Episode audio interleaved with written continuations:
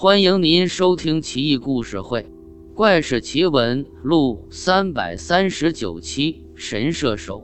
春秋时，楚王在郊野打猎，忽然见一只大白猿在树丛中跳跃嬉笑，放肆无忌，丝毫不把楚王放在眼里。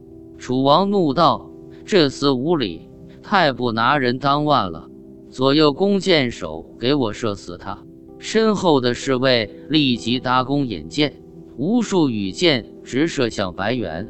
白猿双手左右开弓，上下翻飞，所有的箭纷纷落下。白猿纤毫无伤，喜不自胜，在树上哈哈笑着。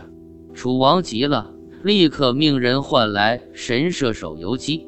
游击赶到，刚张开弓，大白猿就抱树嚎啕大哭起来。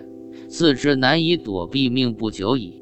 到了战国时期，魏王帐下神射手更雷对魏王说：“微臣能张弓虚发而击中飞鸟。”魏王笑道：“我早听说你神射百发百中，不过虚发中鸟就太不靠谱了吧？”